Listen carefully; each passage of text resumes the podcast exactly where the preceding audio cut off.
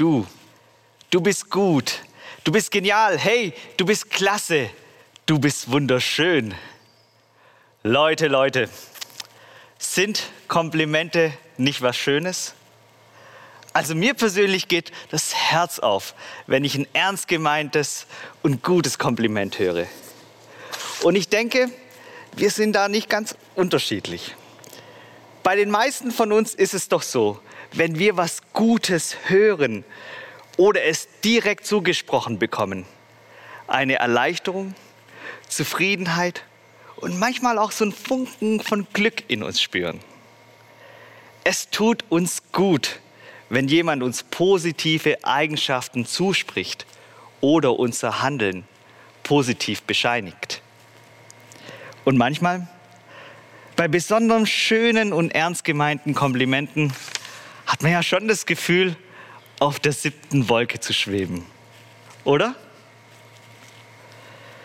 Und wenn wir jetzt schon bei den Komplimenten sind, möchte ich heute von dir wissen, was war eigentlich dein schönstes Kompliment? Wo hat dich der Zuspruch eines Menschen gepusht, beflügelt oder dir das Gefühl gegeben, besonders geliebt zu sein? Schreib es doch einfach heute hier links im Live-Chat oder unten in den Kommentaren, was dein schönstes Kompliment war. Mein schönstes Kompliment habe ich dir heute mitgebracht.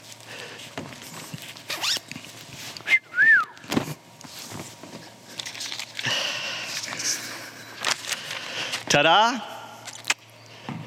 Ehemann, Papa, Beschützer, Held. Und hinter jedem dieser Wörter ist ein kleines Herzchen. Das ist ganz wichtig. Dieses T-Shirt habe ich vor zwei Jahren von meiner geliebten Frau bekommen. Und natürlich habe ich das T-Shirt nicht auf der Arbeit an, aber daheim ziehe ich es mir schon sehr gerne an.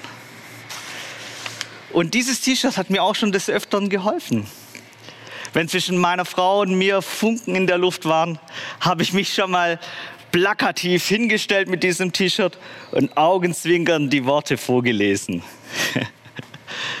In diesem Moment hat, glaube meine Frau schon gedacht, so, ah, warum habe ich ihm dieses T-Shirt überhaupt geschenkt?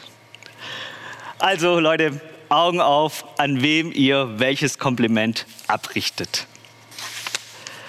Komplimente sind gut. Lob und Anerkennung sind nach Gary Clapman mit eins der Sprache der Liebe. In seinem berühmtesten Werk Die fünf Sprachen der Liebe, wie Kommunikation in der Partnerschaft gelingt, ist es die allererste Sprache, die er beschreibt. Er schreibt, dass Komplimente wirkungsvolle Kommunikatoren der Liebe sind. Und dass sie am besten sind, wenn sie kurz und aussagekräftig sind. Wie zum Beispiel, das war lieb von dir, dass du für mich die Kehrwoche gemacht hast. Oder keiner lächelt so schön wie du. Komplimente sind gut, wenn sie kurz und aussagekräftig sind. Weiter schreibt er, dass Lob und Anerkennung das Ziel haben, nicht dass eigene Wünsche erfüllt werden, sondern dass sie zum Wohlergehen des anderen beitragen. Worte. Worte über unser Gegenüber, wenn sie ehrlich, freundlich und aufrichtig sind, tragen zum Wohlergehen des anderen bei. Ist es nicht so? Wenn wir direkt oder indirekt hören, dass positiv über uns gesprochen wird, fühlen wir uns doch schon wohl, oder? Und bestärkt in dem, was wir tun. Es tut uns gut, wenn überhaupt über uns gesprochen wird und dann vor allem, wenn Gutes über uns gesprochen wird. Wir Menschen reden seit Urzeit direkt und indirekt über Menschen. Es ist unser innerstes Bedürfnis. Sobald wir jemand begegnen, tauschen wir Neuigkeiten aus, reden über dies und jenes, und dann? Und dann reden wir auch über Personen, die gar nicht da sind. Und das ist schon nicht seit heute so, sondern seit Jahrtausenden. Der britische Sozialpsychologe Robert Dunbar hat in einer Studie festgestellt, dass wir ein Drittel der Zeit, die wir miteinander reden, über Personen reden, die gar nicht anwesend sind. Ein Drittel der Zeit. Erstaunlich, oder? Lass mal deine Woche in Revue passieren. Über welchen Menschen hast du in den letzten Tagen gesprochen, der nicht in deiner Gegenwart war? War es der Arbeitskollege, die Arbeitskollegin, jemand aus der Verwandtschaft oder aus dem Bekanntenkreis oder doch die Nachbarin oder der Nachbar vom Nebenan? In unserem Predigtext von heute geht es ebenfalls um eine Personengruppe, über die in ihrer Stadt viel geredet wurde und wie das Gerede ihr Leben direkt bestimmt hat. Bevor ich starte, möchte ich am Anfang beten. Papa, danke, dass wir dir heute begegnen dürfen und dass du unsere Herzen mit Weisheit, Gnade und Liebe berührst. Herr, sprich du zu jedem Einzelnen, wie er es gerade braucht. Segne du alle, die hier sind und vor den Bildschirmen und segne du uns heute mit deinem Wort. Amen.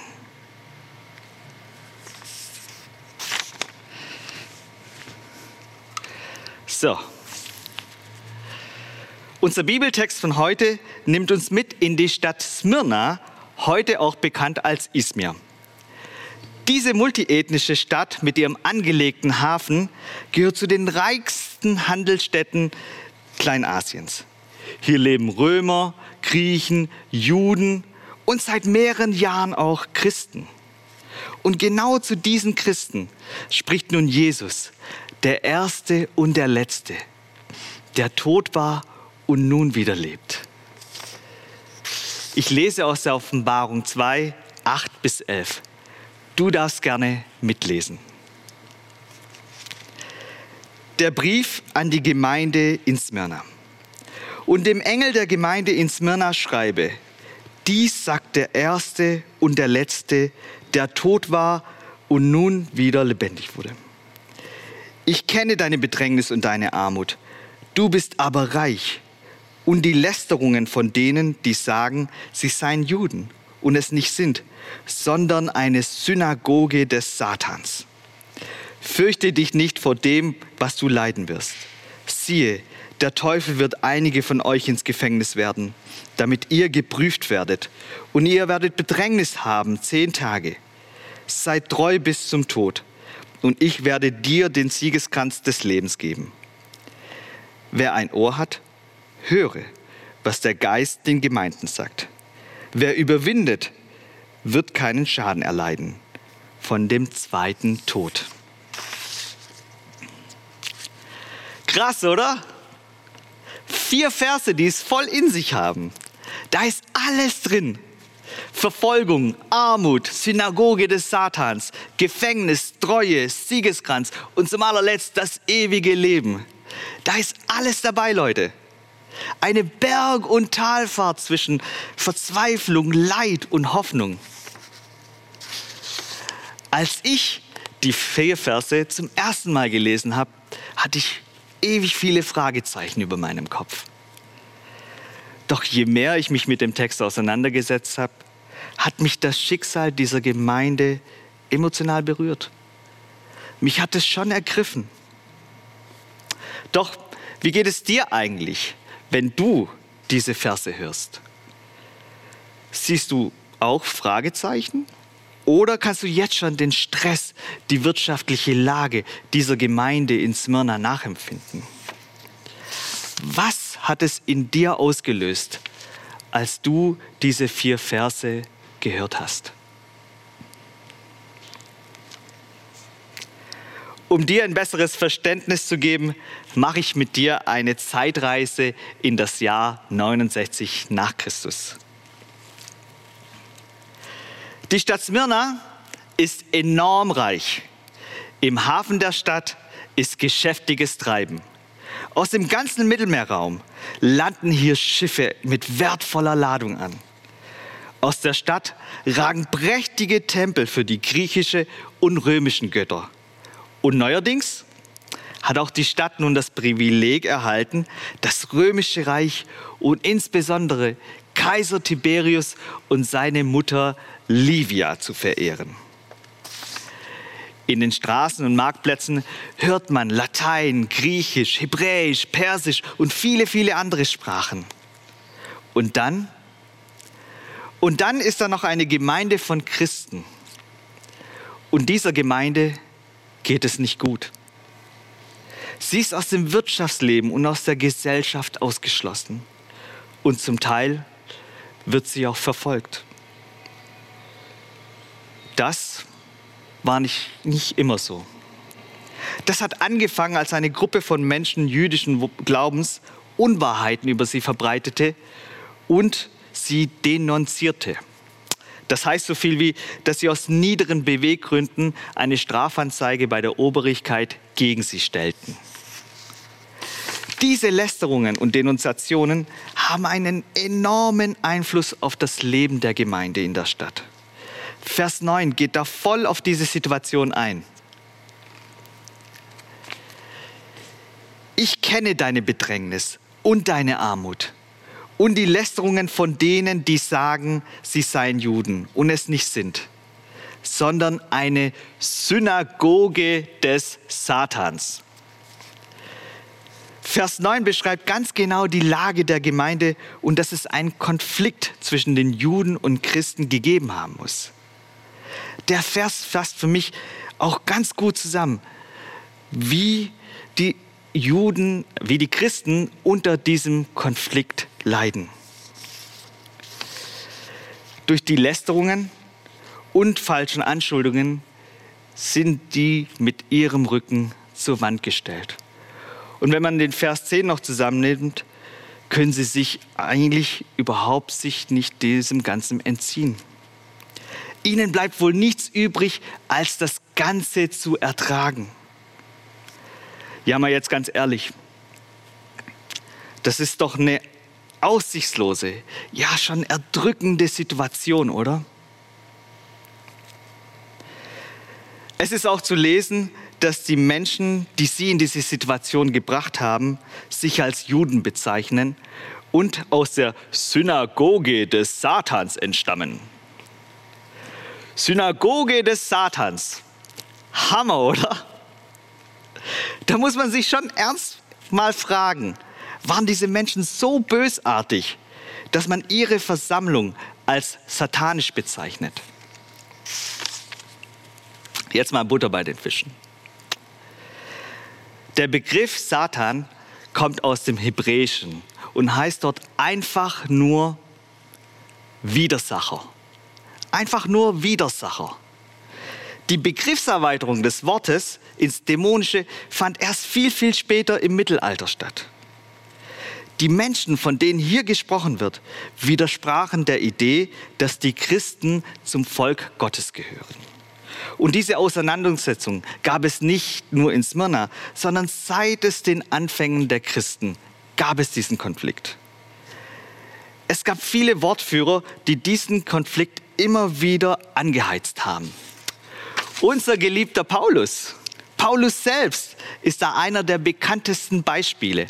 Man kann das nachlesen im Galater 1, 13 folgende Verse.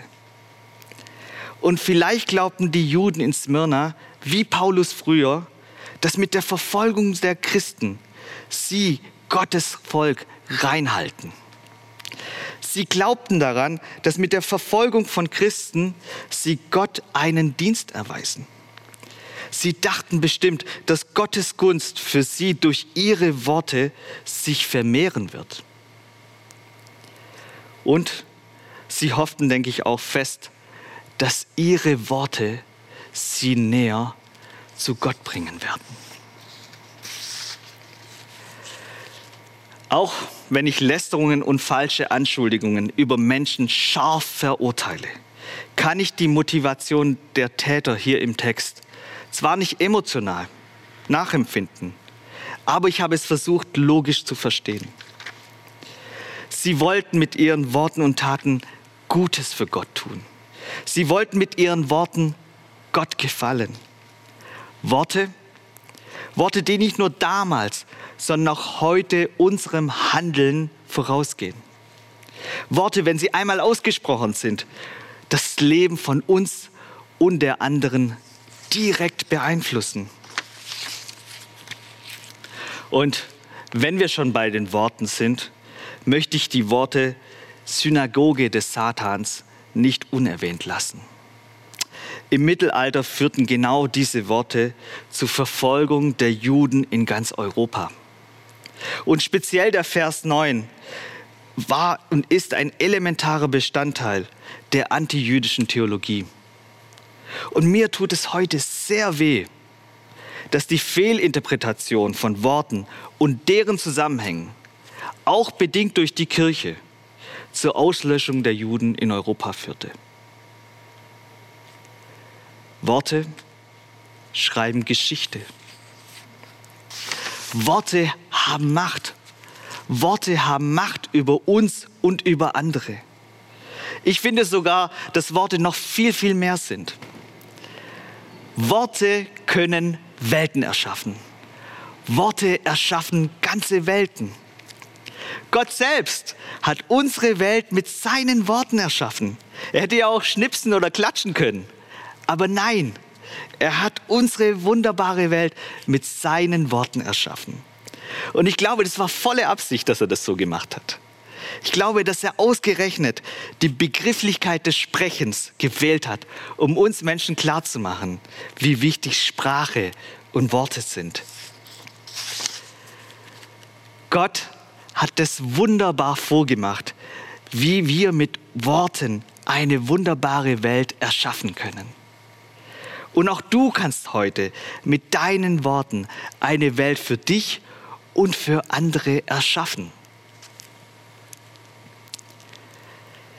Am 11. Februar 1990 wurde ein Mann aus einem Gefängnis entlassen. Und keine vier Jahre später wurde er zum Präsident dieses Landes gewählt, das ihn 27 Jahre vorher eingesperrt hatte.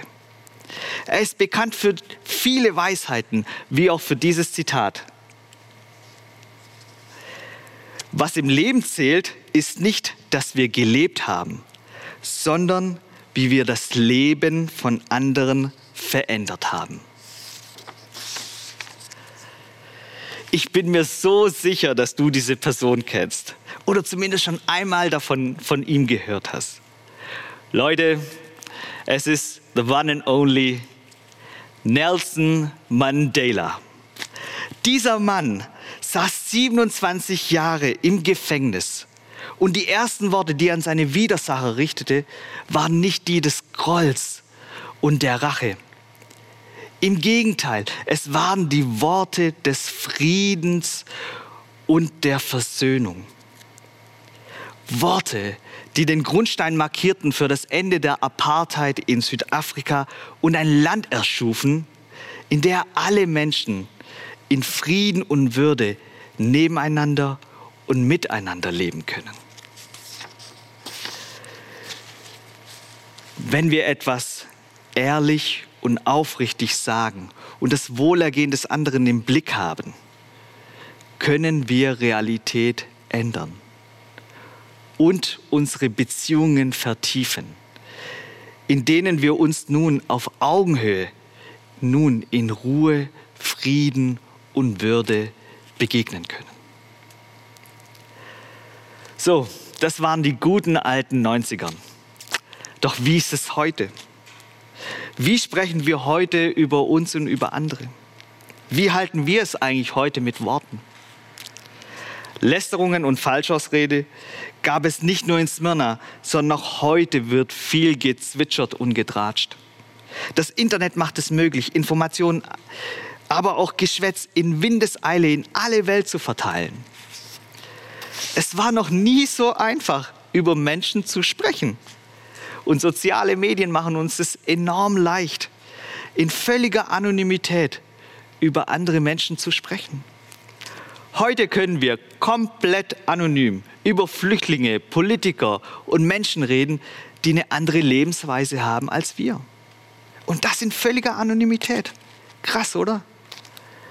In Chatgruppen, Foren, Kommentaren können wir unser innerstes Bedürfnis, über andere Menschen zu reden, voll ausleben. Und genau in diesen Chatgruppen kann es schon passieren, dass unsere Worte andere verletzen oder umgekehrt, dass die Worte anderer uns verletzen. Und das ist nicht nur online so, sondern auch offline, hier in der Realität. Wie zum Beispiel in unserer Arbeits-, Familien- und Freundesbeziehungen kann das, was über uns direkt und indirekt gesprochen wird, uns verletzen.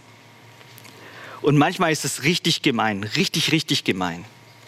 Manchmal haben Worte von Personen die volle Absicht, uns zu verletzen. Mir persönlich fällt es dann sehr schwer, in diesen Situationen cool zu reagieren. Geht es dir ähnlich so? Doch wie können wir diese Schwere, diese Situationen überwinden? Die Antwort auf diese Frage habe ich ebenfalls im Vers 9 gefunden. Ich kenne deine Bedrängnis und deine Armut. In Wirklichkeit bist du reich. In Wirklichkeit bist du reich. Du bist reich. Du bist reich an Gottes Liebe. Eine Liebe, die in dir hineingelegt wurde, als du geboren wurdest. Eine Liebe der Achtung von einem selbst und der Wertschätzung der anderen Personen. Eine Liebe, die viel wertvoller ist als das Materielle um uns. Und genau diese Liebe möchte ich dir heute zusprechen. Du bist eine Trägerin, ein Träger dieser Liebe. Vielleicht wusstest du es nicht, aber genau du, du als Ebenbild Gottes und dass sein bedingungsloses Ja zu dir gilt, machen dich reich. Du bist reich, ja sogar schwerreich. Dieses Reichtum, diese Liebe wird nicht weniger, indem du sie mit anderen durch deine Worte verteilst. Im Gegenteil, Leute, sie wird mehr, sie vermehrt sich. Ich möchte dich heute daran erinnern, sich diesen Reichtum an seiner Liebe in dir bewusst zu werden und bei der Teilung dieser Liebe mit unseren Worten, die mit unseren Worten beginnen, dran zu bleiben. Worte, die in seiner Liebe ehrlich, aufrichtig und das Wohlergehen des anderen im Blick haben und unsere Realität formen können.